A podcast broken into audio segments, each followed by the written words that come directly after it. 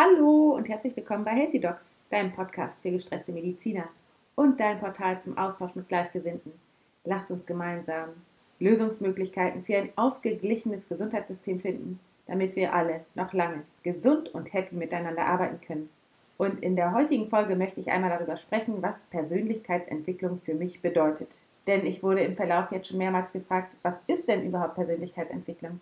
Und darauf gehe ich heute ein. Seine Persönlichkeit zu entwickeln bedeutet für mich, dass du dich selbst besser kennenlernst, dass du weißt, was dir gut tut und was für ein Mensch du sein willst, dass du Eigenverantwortung übernimmst, dass du dich für Fehler nicht verurteilst, sondern aus ihnen lernst, dass du Selbstvertrauen und Selbstbewusstsein entwickelst, dass du resilienter wirst, also Widerstandskraft entwickelst und lernst, aus Problemen gestärkt herauszugehen, dass du dein Denken änderst, weg vom Negativen hin zum Positiven, dass du deine begrenzenden Glaubenssätze loswirst, dass du dich auf den Weg zu dir selbst machst, dass du authentisch wirst und dich so zeigst, wie du bist, dass du wieder zum Kind wirst und genau das machst, was dir Freude bereitet, dass du ständig dazulernst und dir neue Fertigkeiten aneignest, dass du dich selbst immer besser verstehst und kennenlernst.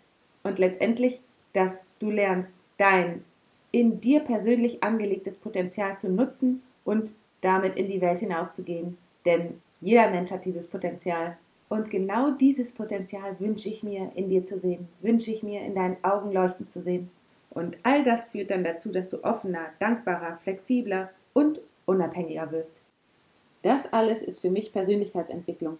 Und wenn dir noch was zusätzlich einfällt, würde ich mich total freuen, wenn du es mir als Kommentar unter meinen Instagram-Post schreibst oder mir eine Sprachnachricht bei Upspeak schickst. Ich freue mich von dir zu hören. Alles Liebe, bleib gesund, deine Tina.